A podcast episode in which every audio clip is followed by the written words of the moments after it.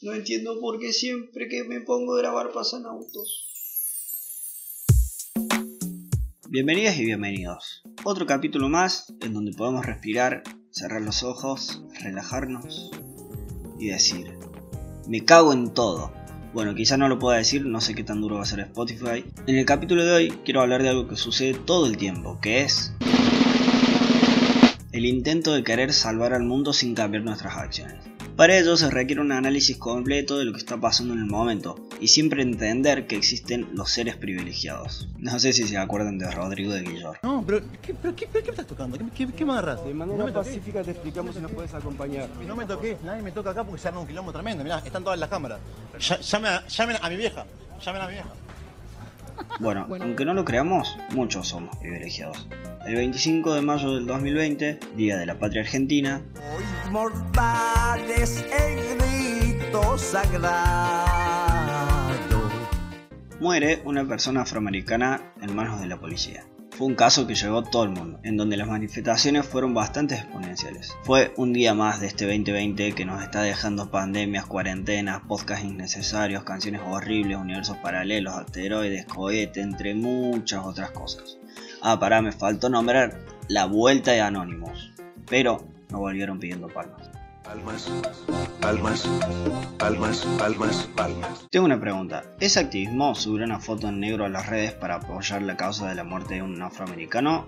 No tengo ni idea. Bueno, en Instagram surgió este movimiento de manifestación digital con el hashtag Blackout Tuesday. Perdón a mi profe de inglés. Fue un apagón en donde se demostraba la importancia de esta temática. El propósito de este movimiento fue interrumpir intencionalmente la semana laboral para poder tener un tiempo y reflexionar sobre las acciones que se deben tomar colectivamente para apoyar a esta comunidad. Una movida re linda y re grande. Ahora, hay personas, pocas, que piensan que todas estas manifestaciones y bronca que recae en la policía fue porque este año son las elecciones presidenciales de ese país y no porque mataron a una persona. Pero bueno, también hay gente que cree que el COVID fue instalado para poder poner antenas 5G, no sé con qué plata, o peor aún, existe gente terraplanista todavía. Vi a Obama diciendo que no tenía tiempo para juntarse con la Sociedad de la Tierra Plana, a la cual no pertenecemos, es inglesa, pero me llamó mucho la atención. Dije, ¿cómo la Sociedad de la Tierra Plana? En 2015 creo que en ese momento, están todos locos.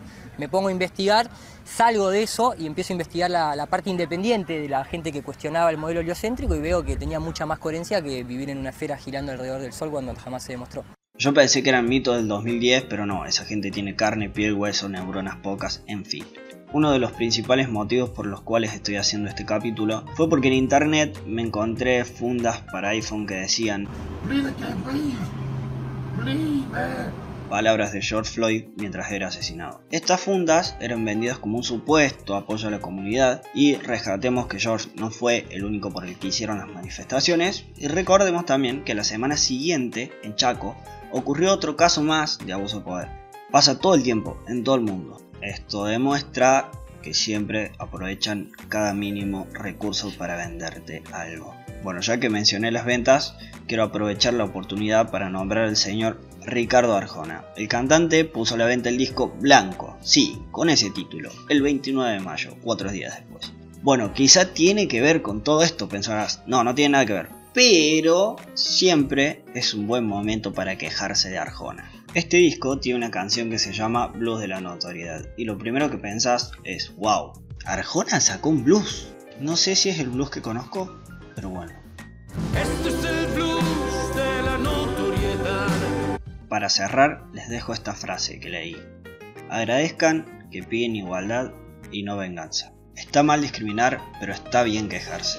Quejate en las redes sociales.